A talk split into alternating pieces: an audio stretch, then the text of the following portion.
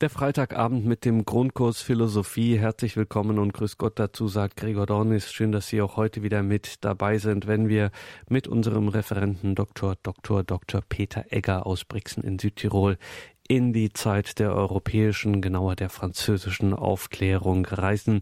Mein Name ist Gregor Dornis. Schön, dass Sie jetzt hier mit dabei sind. Wir sind im Zeitalter der Aufklärung, eine Epoche, wie man vielleicht sagen kann, in der es Schlag auf Schlag geht und es ist die Zeit der großen Entwürfe, der originellen Philosophen, die die salopp formuliert, gerne mal eine richtige Ansage machen. Davon, davon hat uns in den vergangenen Folgen des Grundkurses Philosophie Dr. Peter Egger Spannendes zu berichten gewusst und das kann ich Ihnen hier schon versprechen. So wird das auch heute sein, wenn es mit dem Philosophen Jean-Jacques Rousseau weitergeht. Grundkurs Philosophie bei Radio Horeb und Radio Maria. Freuen Sie sich auf Dr. Peter Egger aus Brixen in Südtirol.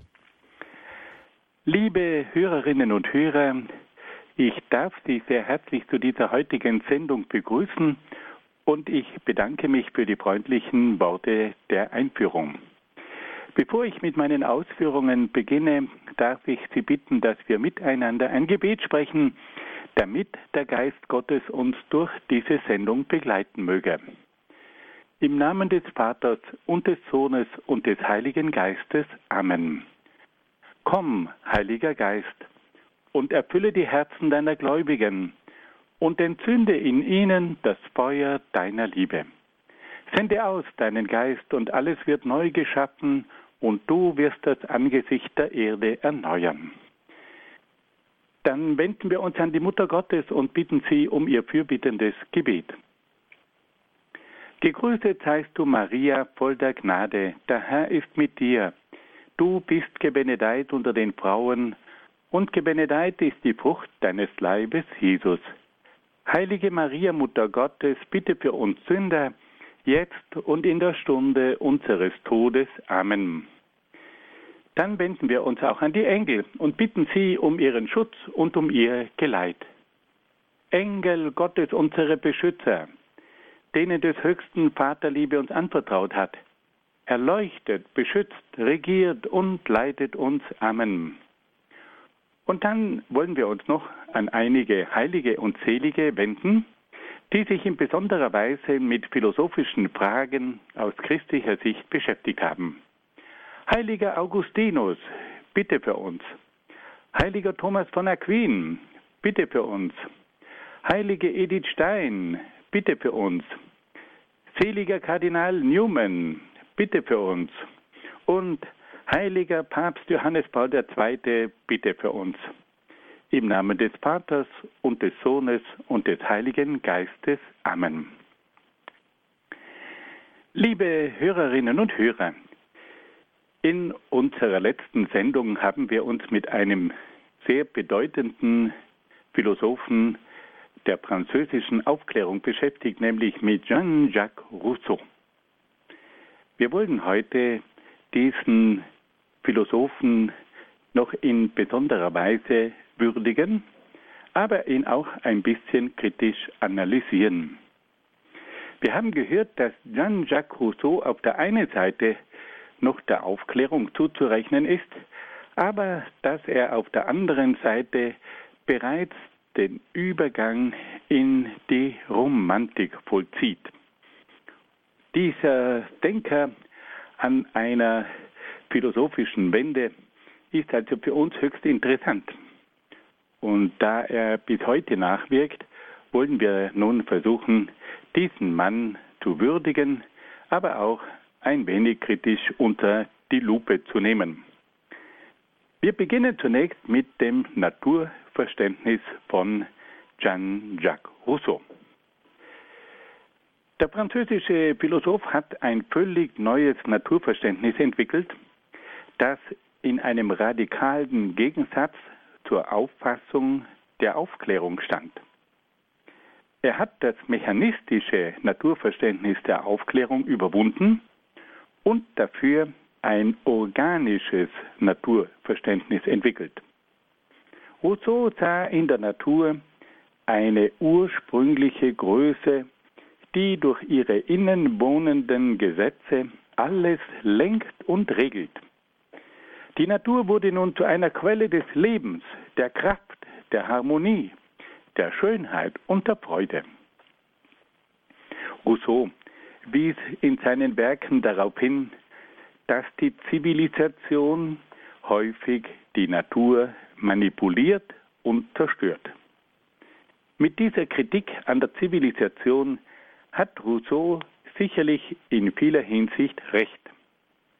Er ist durch seine Kritik an einer naturfeindlichen Zivilisation auch zu einem Vorläufer der heutigen Natur- und Umweltschützer geworden. Aber wir müssen gleichzeitig sagen, dass der Mensch nicht ohne Kultur und Zivilisation leben kann. Da der Mensch nicht nur ein Natur, sondern auch ein Kulturwesen ist, muss er die Natur kultivieren und zivilisieren, damit er in ihr überleben und sich entfalten kann. Eine zweite Frage ist das Menschenbild bei Rousseau. Rousseau hat ein Menschenbild entworfen, das sich grundlegend vom Menschenbild der Aufklärung unterscheidet. Die Philosophie der Aufklärung sah im Menschen vorwiegend ein Vernunftwesen. Rousseau hingegen beschreibt den Menschen vorwiegend als ein Gefühlswesen, das vom Gewissen, den Trieben und Instinkten geleitet wird. Rousseau hat mit seiner Lehre die Einseitigkeit des aufklärerischen Menschenbildes angegriffen und auf die Bedeutung des Gefühls, der Triebe und der Instinkte hingewiesen. Er hat dabei aber auch seinerseits ein einseitiges Menschenbild geschaffen, das die Bedeutung der Vernunft zu wenig würdigt. Bei Rousseau besteht die Gefahr, dass der Mensch zu einem reinen Gefühlswesen oder sogar zu einem reinen Instinktwesen wird. Voltaire, der große französische Zeitgenosse von Rousseau, hat deswegen nicht ganz Unrecht, wenn er in einem Brief an Rousseau schreibt, noch niemand hat so viel Geist verwendet wie Sie in dem Bestreben, uns wieder zu Bestien zu machen. Rousseau behauptet, dass der Mensch von Natur aus gut sei und nur von der Gesellschaft verdorben werde. Er übersieht dabei, dass der Mensch von Natur aus gut und schlecht, stark und schwach, edel und gemein und so weiter ist. Rousseau täuscht sich daher, wenn er glaubt, dass man nur die gesellschaftlichen Verhältnisse ändern müsse, um einen guten Menschen hervorzubringen. Der große Landsmann von Rousseau, Blaise Pascal, war der Ansicht, dass das Schlechte und Böse im Menschen auf den Sündenfall zurückgehe und nur durch die göttliche Erlösung behoben werden könne. Rousseau ist ein Vorläufer jener Ideologien, die der Ansicht sind, dass es genüge, die gesellschaftlichen Verhältnisse zu ändern und die Menschen entsprechend zu erziehen, um den ursprünglich guten Menschen zu entfalten. Inzwischen haben wir hinreichend erfahren, dass die Veränderung der gesellschaftlichen Verhältnisse und die Pädagogik niemals ausreichen, das Böse im Menschen zu beheben. Der Mensch kann sich nicht durch Strukturveränderungen und durch Erziehung selbst erlösen. Es bedarf dazu nach wie vor der inneren Umkehr und auch der Gnade Gottes. Nun beschäftigen wir uns mit einem weiteren Schwerpunkt der Philosophie von Rousseau, nämlich mit seinem berühmten Gesellschaftsvertrag. Rousseau hat sich um die Schaffung einer gerechten Gesellschaftsordnung bemüht. Er stellt dem Absolutismus eine demokratische Gesellschaftsordnung entgegen, die auf der Herrschaft des Volkes, der Gleichheit der Bürger und den Normen der gemeinsamen, gemeinsam beschlossenen Gesetze aufbaut. Rousseau wird damit zu einem Vorkämpfer der republikanischen Gesellschaftsordnung und zu einem Vertreter der Menschenrechte und der bürgerlichen Rechte. Rousseau entwickelt in seinem Gesellschaftsvertrag aber auch die Vorstellung von einem allgemeinen Willen, der das politische Geschehen im Staat bestimmt. Dieser allgemeine Wille muss einheitlich und unteilbar sein, da nur auf diese Weise die Einheit des Volkes und des Staates gewährleistet sei. Der Staat hat das Recht, die Bürger zur Einhaltung des allgemeinen Willens zu zwingen. Diese Lehre vom allgemeinen Willen kann sehr leicht zur Rechtfertigung eines totalitären Staates führen. Im Namen des einheitlichen allgemeinen Willens kann es zur Abschaffung der verschiedenen Parteien und zur Gleichschaltung aller gesellschaftlichen Gruppierungen kommen.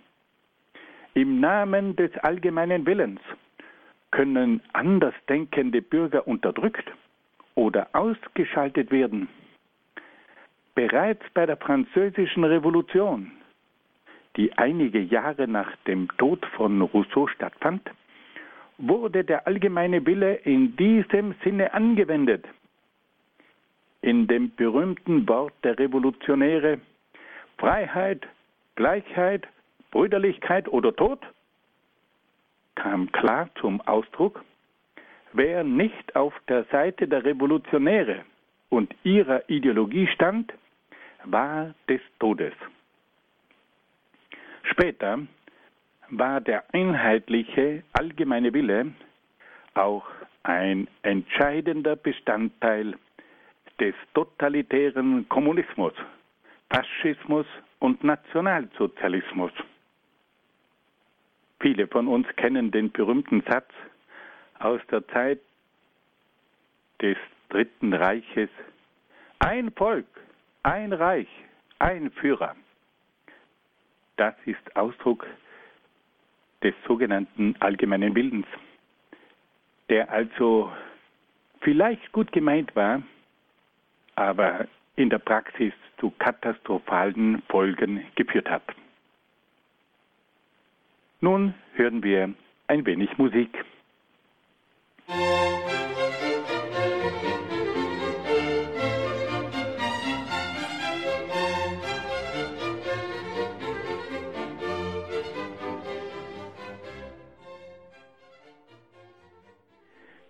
Liebe Hörerinnen und Hörer, wir wollen nun einen weiteren Schwerpunkt in der Philosophie von Rousseau einer kritischen Würdigung unterziehen. Und diesmal geht es um die Pädagogik, um die Erziehung. Wir alle wissen, dass Rousseau zu den größten Pädagogen der Menschheitsgeschichte gehört und dass jeder, der sich mit Pädagogik befasst, unbedingt auch sich mit Rousseau auseinandersetzen muss. Rousseau hat in seiner Lehre von der natürlichen Erziehung viele gültige Aussagen getroffen. Es ist sein bleibendes Verdienst, dass er auf die natürlichen Anlagen und Neigungen des Kindes hinweist das eigenständige Beobachten und Lernen des jungen Menschen fördert, auf das Gefühl und das Herz großen Wert legt und die autoritäre Erziehung anprangert und bekämpft. Rousseau täuscht sich aber, wenn er glaubt, dass man die Erziehung einzig und allein den natürlichen Neigungen des jungen Menschen überlassen könne der große Schweizer Erzieher Johann Heinrich Pestalozzi, der in jungen Jahren ein großer Verehrer Rousseaus gewesen war, schreibt nach jahrzehntelangen pädagogischen Erfahrungen die kritischen Worte. Wo du die Erde der Natur überlässt, da trägt sie Unkraut und Disteln. Und wo du der Natur die Heranbildung des zukünftigen Geschlechtes überlässt, da führt sie dasselbe weiter nichts als in den Wirrbarr einer Anschauung. Pestalozzi hat also erkannt, dass man den jungen Menschen nicht einfach der Natur und den natürlichen Regungen überlassen dürfe. Rousseau täuscht sich ein weiteres Mal, wenn er glaubt, dass man den jungen Menschen allein durch eine Pädagogik erziehen könne, die nicht anleitet und führt und den jungen Menschen jede Freiheit lässt. Der junge Mensch braucht auch pädagogische Anleitungen und Anweisungen, die ihm ein gewisses Verhalten und gewisse Wertvorstellungen vermitteln. Er braucht auch eine Autorität, die ihm klare Grenzen setzt. Die Praxis hat inzwischen gezeigt, dass eine antiautoritäre Erziehung orientierungslose, verunsicherte und oft auch aggressive Menschen hervorbringt. Rousseau wendet sich auch gegen die religiöse Erziehung im Kindesalter. Es ist aber leicht einsichtig, dass auch die religiöse Erziehung im Kindesalter beginnen muss. Die religiöse Praxis erfordert eine Einübung, die bereits in der Kindheit erfolgen muss. Zum Einwand von Rousseau, dass die religiöse Erziehung im Kindesalter zu einem infantilen, kindischen Glauben führen würde, ist zu sagen, dass der religiöse Glaube sich genauso weiterentwickeln kann und muss wie jeder andere Bereich der Erziehung. Dann wollen wir uns schließlich noch der religiösen Auffassung von Rousseau zuwenden. Rousseau tritt für eine Religion des Herzens und des Gefühls ein und überwindet damit den reinen Verstandesglauben der Aufklärung. Er bemüht sich um eine persönliche Verbindung zu Gott im Gewissen und lehnt den deistischen Gottesbegriff ab, der in Gott nur den Schöpfer, aber nicht den Vater sieht. Auf diese Weise öffnet Rousseau einen persönlichen Zugang zu Gott. Aber auch bei Rousseau ist die Religion auf ihre Art einseitig. Die Religion ist bei Rousseau zu einseitig vom Gefühl bestimmt. Es gibt zwar bei Rousseau einige grundlegende Lehraussagen über die Existenz Gottes, die Unsterblichkeit der Seele und die ausgleichende Gerechtigkeit Gottes. Aber im Übrigen ist die Religion eine reine Sache des Gefühls. Ein solcher Glaube hat oft keine klaren Vorstellungen von Gott. Er ist weitgehend abhängig von Stimmung und Lust. Und auch Gut und Böse sind oft nur mehr eine Sache des eigenen gefühlsmäßigen Ermessens. Ein fundierter Glaube braucht aber neben dem Gefühl auch eine rational begründete Lehre, bestimmte religiöse Haltungen und bestimmte moralische Tugenden. Eine echte religiöse Einstellung muss auch offen sein für eine Offenbarung Gottes. Nur wenn es eine Offenbarung Gottes gibt, hat der Mensch die Möglichkeit zu erfahren, wer Gott wirklich ist und was Gott wirklich will ein eigenes Kapitel ist auch die Religion als bürgerliches Glaubensbekenntnis. Rousseau vertritt den Standpunkt, dass die Religion ein Sozialisationsfaktor sei, der für das Funktionieren der Gesellschaft unerlässlich sei. Aus diesem Grund hat der Staat das Recht, ein bürgerliches Glaubensbekenntnis mit ganz bestimmten Gesetzen zu erlassen, dem die Bürger zu gehorchen haben. Rousseau hat zwar recht, dass die Religion für das Gedeihen der Gesellschaft sehr wichtig ist, aber er kann deshalb nicht die Religion als politisches Instrument einsetzen. Damit treibt er letztlich den gleichen Missbrauch der Religion, wie er auch vom Absolutismus betrieben wurde. Gleichzeitig predigt Rousseau im Namen der Staatsräson, die die Interessen des Staates schützt, eine höchst intolerante Haltung gegenüber der privaten religiösen Praxis der einzelnen Bürger, die im krassen Widerspruch zu den von ihm geforderten Menschenrechten steht. Auf der einen Seite hat nämlich Rousseau verlangt, dass jeder die Freiheit haben müsse, die Religion nach seiner eigenen Vorstellung zu verwirklichen. Und auf der anderen Seite fordert er aber ein bürgerliches Glaubensbekenntnis, das vom Staat festgelegt wird und dem sich alle Bürger zu unterwerfen haben. Wir sehen also, dass es bei Rousseau großartige Gedanken gibt, aber dass es auch Grenzen gibt und dass es auch Irrtümer gibt und dass sich Rousseau in manchen Bereichen selbst widerspricht. Zum Schluss wollen wir uns noch nach der Nachwirkung von Rousseau fragen. Die Nachwirkung Rousseaus zeigt sich in verschiedenen geistesgeschichtlichen Bewegungen und Strömungen.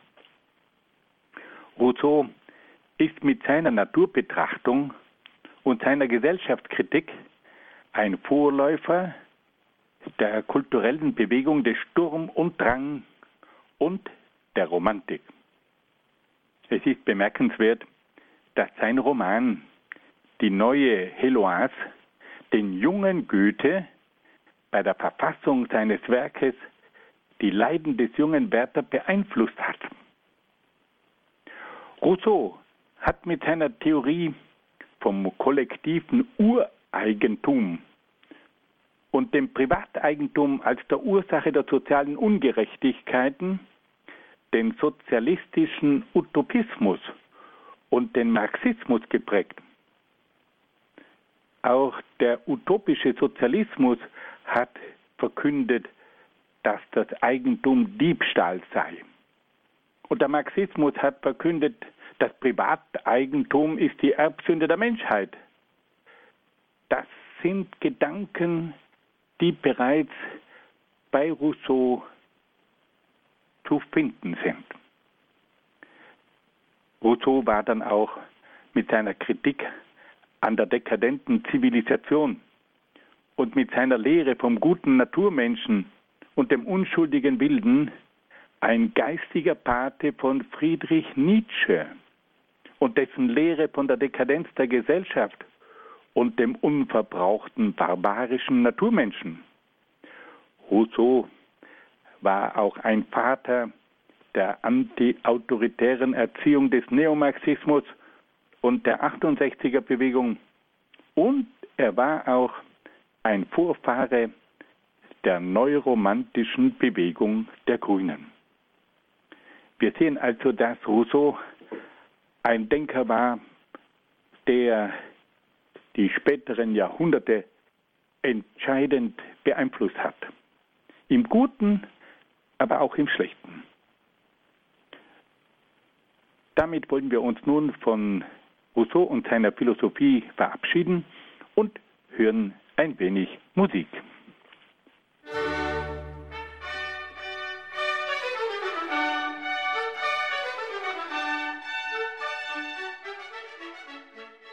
Liebe Hörerinnen und Hörer, wir kommen nun zur italienischen Aufklärung.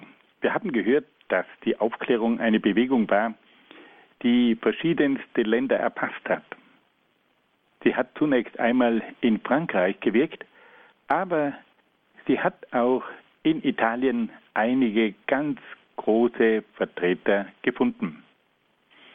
Die italienische Aufklärung bezog ihre Ideen hauptsächlich aus der englischen und französischen Aufklärung. Sie konzentrierte sich vorwiegend auf die praktischen Bereiche. In Italien kam es in dieser Zeit aber auch schon zu einer gründlichen Kritik an manchen aufklärerischen Lehrmeinungen. Wir wollen diese kurze Auseinandersetzung mit der italienischen Aufklärung mit einem großen italienischen Philosophen beginnen, der aber in Deutschland kaum bekannt ist. Es handelt sich um Giovanni Battista Vico. Ich darf Ihnen zunächst einmal einiges aus dem Leben dieses Denkers erzählen, damit wir auch seine Philosophie etwas besser verstehen können. Giovanni Battista Vico wurde 1668 in Neapel geboren. Er besuchte die Schule der Jesuiten, bei denen er sich eine gute Allgemeinbildung erwerben konnte. Anschließend studierte er Rechtswissenschaften und Philosophie an der Universität Neapel und praktizierte dann bei einem Rechtsanwalt. Einige Jahre wirkte er als Hauslehrer in der Familie des Markgrafen Rocca in Salerno. Nach einigen Jahren wurde er dann Professor der Rhetorik, also der Redekunst, an der Universität Neapel. Da seine Familie groß und sein Gehalt nur mäßig war, lebte er sehr bescheiden.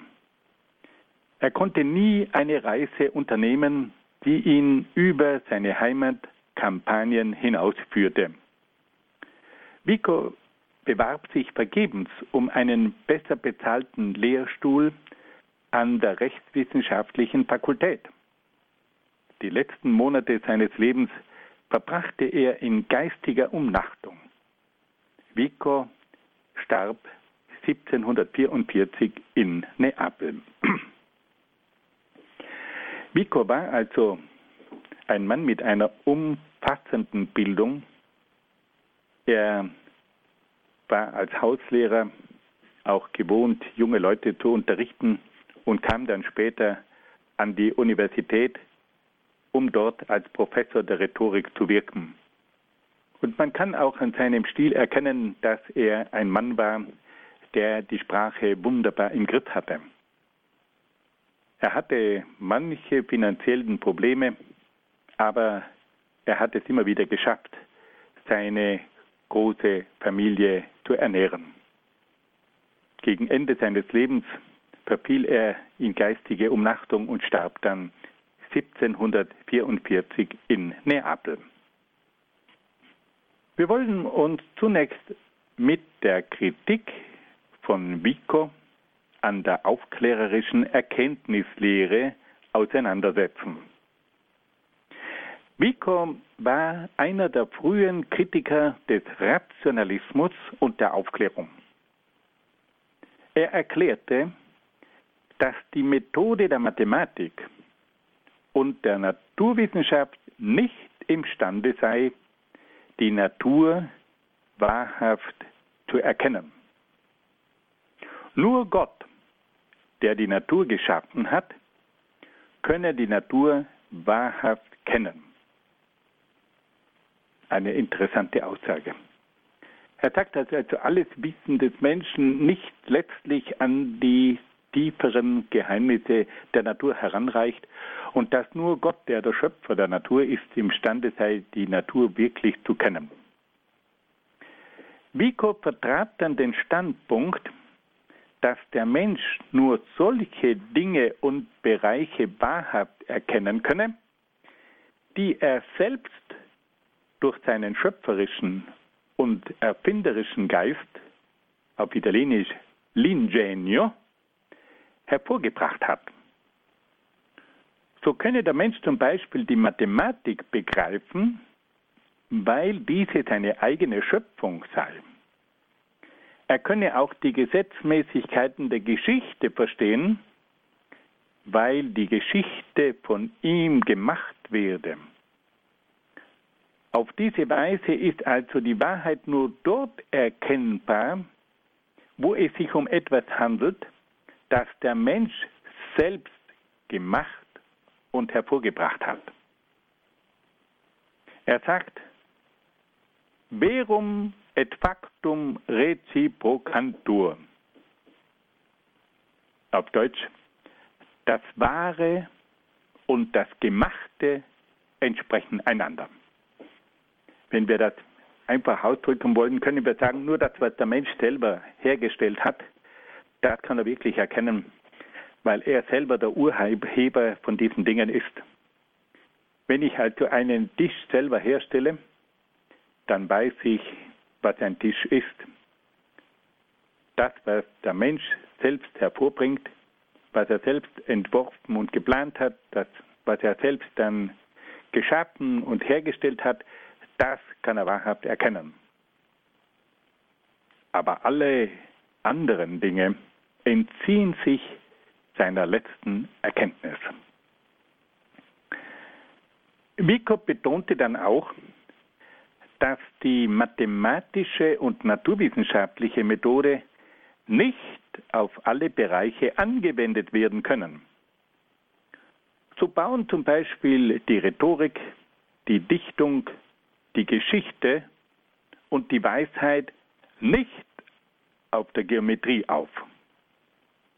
Auf diese Weise hat Vico auf die Eigenständigkeit der Geisteswissenschaften hingewiesen, die nur mit Hilfe eigener Erkenntnismethoden erfasst werden können. Er greift also hier den Rationalismus und die Aufklärung an und sagt, dass man mit der Mathematik und mit der Naturwissenschaft nicht alle Bereiche erfassen kann. Und er sagt auch ganz konkret, um welche Bereiche es sich dabei handelt. Um die Rhetorik, um die Redekunst, um die Dichtung, um die Geschichte, um die Klugheit, um die Weisheit. Das kann man nicht mit Mathematik und Geometrie erfassen. Hier braucht es nicht die Naturwissenschaften, hier braucht es die Geisteswissenschaften. Und Wiekow verteidigt die Eigenständigkeit der Geisteswissenschaften und sagt, die Geisteswissenschaft hat ihre eigenen Gesetzmäßigkeiten. Und damit tritt er dem Anspruch einer allzu dominanten Naturwissenschaft entgegen, die geglaubt hat, dass sie mit ihren Methoden sämtliche Bereiche erfassen könne. Vico sagt, die Naturwissenschaft hat ihre Gültigkeit in ganz bestimmten Bereichen, aber sie ist nicht überall anzuwenden. Das ist eine ganz, ganz wichtige Aussage auch für die heutige Zeit, weil man oft den Eindruck hat, dass die Naturwissenschaft vorgibt, sie könne sämtliche Bereiche erfassen und erklären und dass alle anderen Wissenschaften eigentlich sekundär seien. Vico ist der Kritiker der einseitigen Ansprüche des, der Naturwissenschaft. Und nun kommen wir zu einem höchst interessanten Teil in der Philosophiegeschichte überhaupt, Vico ist einer der ganz großen Vertreter der sogenannten Geschichtsphilosophie. Wir müssen uns da einmal ganz kurz die Frage stellen, was ist eigentlich Geschichtsphilosophie? Wir haben inzwischen erfahren, dass die Philosophie sich darum bemüht, die Prinzipien, die Grundsätze der verschiedenen Bereiche zu erforschen. Wenn es mit Hilfe der Philosophie gelingt, die Grundsätze, die Prinzipien in einem Bereich zu erkennen, dann haben wir ein viel tieferes Verständnis von einem Bereich. Wenn wir zum Beispiel die Prinzipien der Moral erfassen, dann wissen wir auch, nach welchen Grundsätzen wir uns bei unserem moralischen Verhalten zu verhalten haben. Die Prinzipien zeigen uns das Wesen der Dinge. Die Prinzipien zeigen uns die Gesetzmäßigkeiten der Dinge. Und wenn wir diese Prinzipien kennen und auch anwenden, dann haben wir damit die Möglichkeit, gewisse Dinge tiefer zu begreifen und auch besser zu gestalten. Und nun fragt sich Vico, ob es auch in der Geschichte ganz bestimmte Prinzipien gibt, an die man sich halten muss. Ob es im Verlauf der Geschichte ganz bestimmte Gesetzmäßigkeiten gibt, die den Fortgang der Geschichte beeinflussen. Und das ist eine höchst interessante Philosophie und auch eine unglaublich wichtige Philosophie. Und so wollen wir uns nun in diese Geschichtsphilosophie von Vico ein wenig vertiefen. In seinem gewaltigen Werk Grundlagen einer neuen Wissenschaft hat Vico eine eigene Geschichtsphilosophie entwickelt. Vico geht zunächst der Frage nach, welche Mächte die Geschichte gestalten. Er verweist auf einige Philosophen, wie zum Beispiel den griechischen Philosophen Epikur oder den englischen Philosophen Hobbes oder den bekannten italienischen Philosophen Machiavelli, die die Ansicht vertreten haben, dass die menschlichen Handlungen vom Zufall bestimmt werden. Andere Philosophen hingegen, wie die griechischen Stoiker und Spinoza, behaupten, dass die Geschichte von einem untrennbaren Schicksal und von zwingenden Gesetzen bestimmt werde. Also die einen sagen, die Geschichte ist das Produkt von Zufällen und die anderen behaupten, die Geschichte wird von einem unentrinnbaren Schicksal und von zwingenden Gesetzen bestimmt. Vico stellt nun fest, dass weder der Zufall noch das Schicksal die Geschichte erklären können. Der Zufall könne nicht die Ordnung des Weltgeschehens erklären. Das Schicksal hingegen könne nicht die Freiheit der menschlichen Handlungen begründen. Also er sagt, weder der Zufall noch das Schicksal sind gültige Erklärungen für die Abläufe der Geschichte. Vico ist der Ansicht, dass es zur Erklärung der Geschichte eine höhere Macht braucht, die die Geschichte lenkt. Diese Macht darf aber nicht die Freiheit des Menschen in Frage stellen. Nach Vico ist die Weltgeschichte von Gott erdacht und von der göttlichen Vorsehung gelenkt, aber die göttliche Vorsehung bedient sich dabei der menschlichen Bestrebungen, die vom freien Willen der Menschen bestimmt werden. Auf diese Weise wird also die Geschichte von der göttlichen Vorsehung gelenkt, die aber gleichzeitig den freien Willen des Menschen respektiert und diesen freien Willen des Menschen einbezieht in die eigene Vorsehung. Vico sagt also, es braucht auf der einen Seite eine göttliche Vorsehung, um diese Geschichte zu erklären, und auf der anderen Seite muss es aber auch genügend Freiraum geben für den Menschen.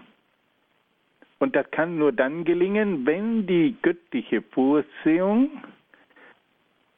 sich auch der freien menschlichen Bestrebungen bedient. Vico hat mit seiner Geschichtsphilosophie die aufklärerische Vorstellung eines weltfernen, deistischen Schöpfergottes überwunden.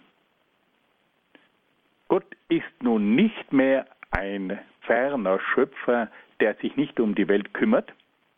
Gott ist nun vielmehr ein persönlicher Gott, der sich um die Menschen kümmert und der die Geschichte durch seine Vorsehung lenkt, dabei aber die Freiheit des menschlichen Willens respektiert.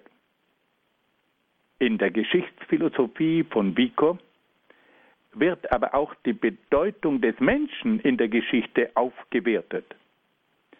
Der Mensch ist nun nicht mehr ein determiniertes Teilchen des kosmischen Mechanismus, sondern ein freies und selbstständiges Wesen mit eigener Würde und eigener Gestaltungskraft.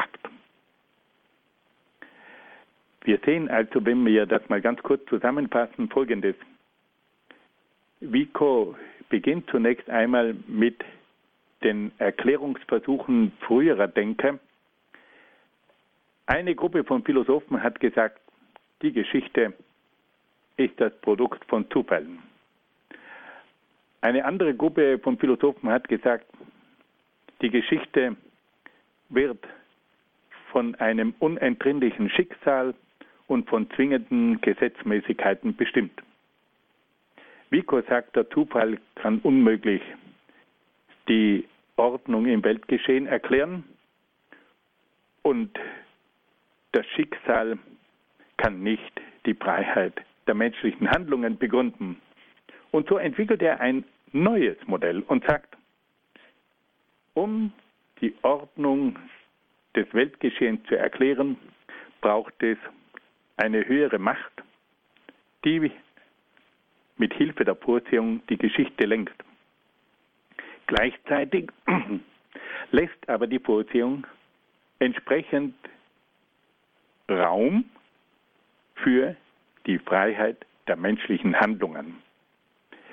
Die göttliche Vorsehung bezieht also die freien Entscheidungen ein und ermöglicht damit auch die freien Handlungen des Menschen und die menschliche Gestaltung der Geschichte.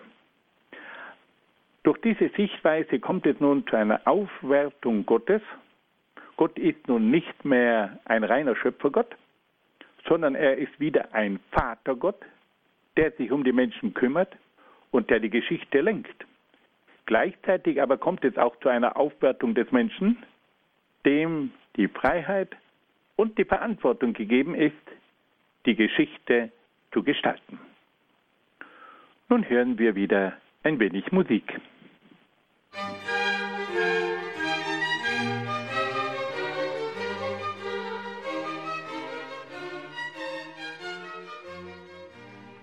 Liebe Hörerinnen und Hörer, wir wollen nun mit der Geschichtsphilosophie von Wyckoff fortfahren und da kommen wir nun zu einem wiederum sehr interessanten Kapitel, bei dem sich Vico darum bemüht, die geschichtlichen Zeitalter aufzuzeigen. Vico unterscheidet in seiner Geschichtsphilosophie drei weltgeschichtliche Zeitalter, die sich bei der Entwicklung verschiedener Völker feststellen lassen. Es kann aber auch vorkommen, dass einige Völker nur das erste Zeitalter erreichen, andere wiederum nur die ersten beiden Zeitalter der geschichtlichen Entwicklung durchlaufen. Also es gäbe insgesamt drei weltgeschichtliche Zeitalter, aber manche Völker schaffen es nicht, bis zum zweiten und dritten Zeitalter aufzusteigen. Wie schauen nun diese einzelnen Zeitalter aus? Das erste Zeitalter, sagt Vico, wird von der sinnlichen Wahrnehmung geprägt. Die Menschen kümmern sich um das Lebensnotwendige und Nützliche. Der Mensch fühlt sich in diesem Zeitalter von den Göttern abhängig. Die Herrschaft liegt in den, Priest, in den Händen von Priestern. Die Regierungsform entspricht einer Theokratie, also einer politischen Gottesherrschaft. Nach diesem ersten göttlichen Zeitalter kommt nun ein zweites Zeitalter und dieses Zeitalter nennt Vico das heroische Zeitalter. Das heroische Zeitalter ist von der schöpferischen Schaffenskraft der Menschen geprägt. Die Menschen schaffen ein poetisches Weltbild, in dem Sprache, Religion und Philosophie einen dichterischen Charakter haben. In dieser Zeit entstehen die ersten dichterischen Werke. In dieser Zeit entstehen die großen Mythen. Dieses Zeitalter ist aber auch vom kriegerischen Vorbild der Heroen, der Helden geprägt, die in besonderer Weise verehrt werden. Die Herrschaft wird in diesem Zeitalter von Aristokraten ausgeübt, die nach dem Faustrecht regieren.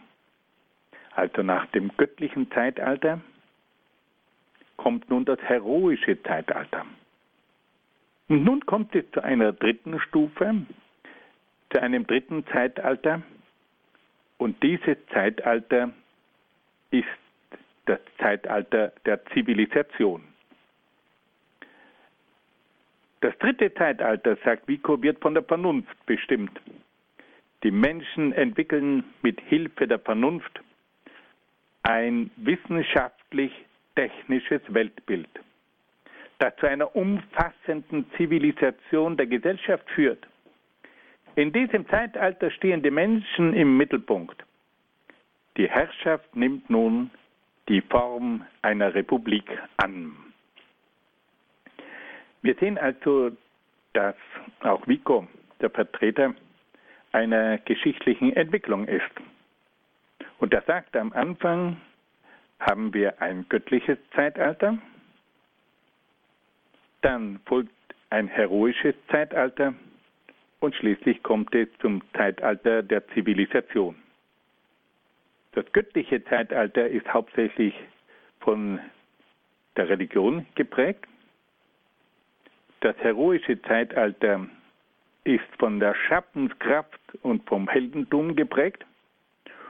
Und das Zeitalter der Zivilisation wird von der Vernunft, von der Wissenschaft und von der Technik geprägt. Nun kommen wir zum vielleicht interessantesten Teil der Überlegungen von Vico. Er beschreibt den Aufstieg und den Niedergang in der Geschichte. Vico kritisiert zunächst in seiner Geschichtsphilosophie die aufklärerische Vorstellung von einem ständigen geschichtlichen Fortschritt. Er ist der Ansicht, dass jede Gesellschaft nach einer Phase des Aufstiegs in eine Phase des Niedergangs, der Dekadenz übergeht.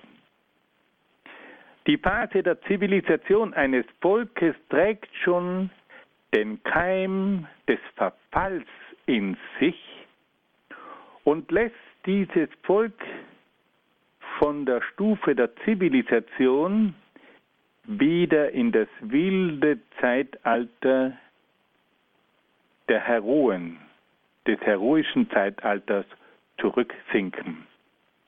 Die Weltgeschichte bewegt sich in einem ständigen Aufstieg und Verfall.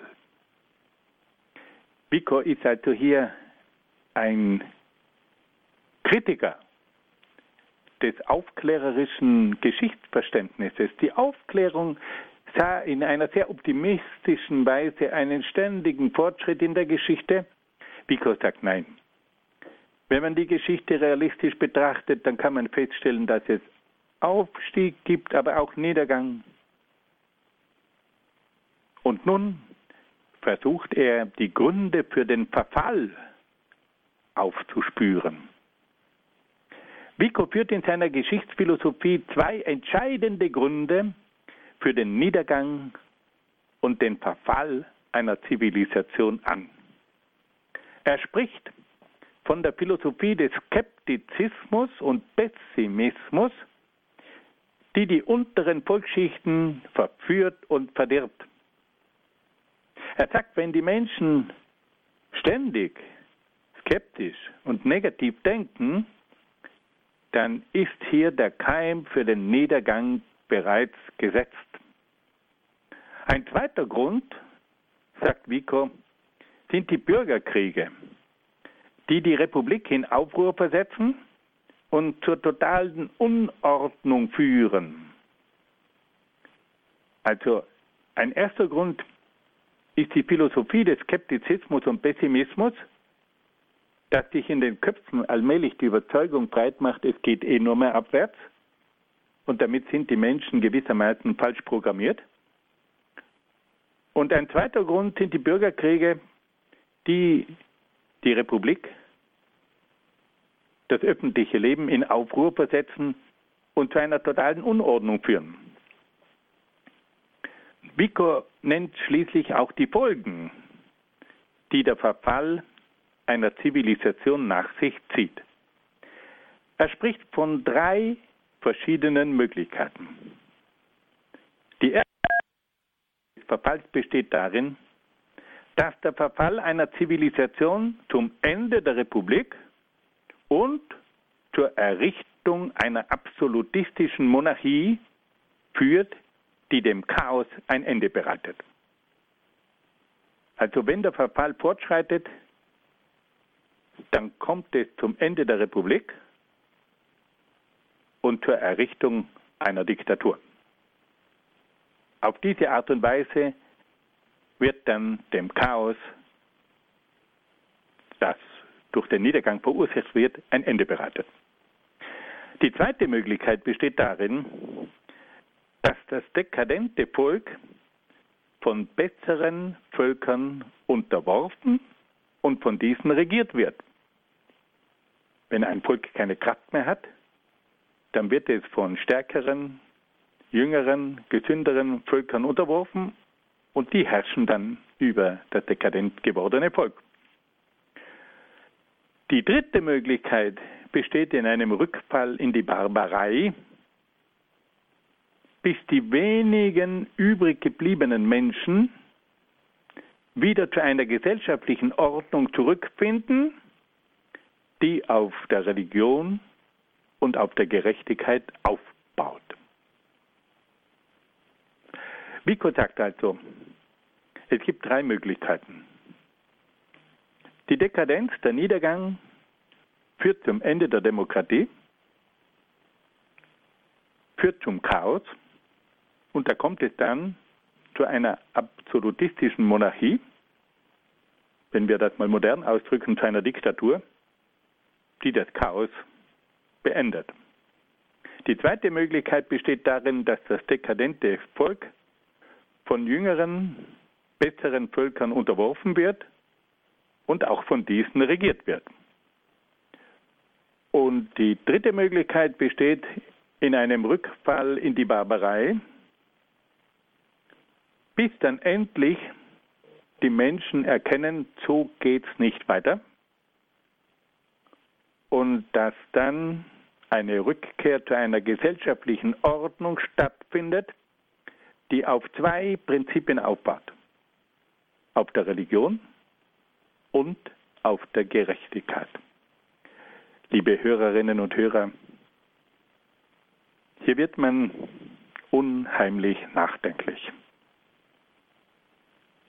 Hier beschreibt Vico auch unsere Zeit.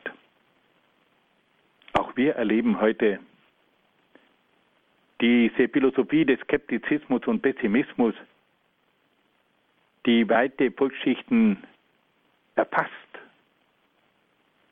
Und dieser Skeptizismus und Pessimismus, der wird auch von vielen Medien noch auch entsprechend gefördert. Wir hören doch im Grunde genommen hauptsächlich negative Nachrichten es gibt doch im Grunde genommen fast nur mehr Dinge, die uns schockieren. Aber das ist nicht alles. Aber es wird so hingestellt. Und wir haben heute auch Konflikte, Bürgerkriege in verschiedenen Ländern. Und da stehen wir nun vor der Frage, wie geht das weiter? Es kann zum Ende der Demokratie kommen, es kann zu einer Diktatur kommen. Es kann aber auch sein, dass stärkere Völker in unsere Länder eindringen und die Herrschaft übernehmen. Und es kann auch sein, dass wir der Barbarei verfallen. Zum Teil ist das schon der Fall. Und dass es dann einen langen Prozess braucht, bis die Besten eines Volkes kapieren, so geht es nicht weiter. Wir müssen umkehren. Wir müssen wieder zurück zur Religion, zu einer Rückgebundenheit an Gott. Und wir müssen zurück zur Gerechtigkeit.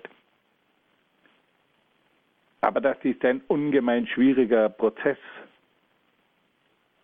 und ist mit vielen Nöten und vielem Elend verbunden. Vico zeigt uns diese Entwicklungen auf und seine Theorien sind vor 300 Jahren entwickelt worden, aber sie gelten auch für unsere Zeit. Vico ist ein Mann, der uns nachdenklich stimmen muss. Vico sagt aber etwas ganz Wichtiges. Der Verfall ist kein zwingendes Gesetz. Vico betont, dass der Verfall einer Zivilisation kein zwingendes Gesetz ist. Der Verfall ist kein automatischer Vorgang. Vielmehr ist der Niedergang nur von den Menschen und ihrem falschen Handeln abhängig. Vico weist darauf hin, dass es auch Völker gegeben hat, die aufgrund ihres richtigen Handelns keinen Verfall kannten.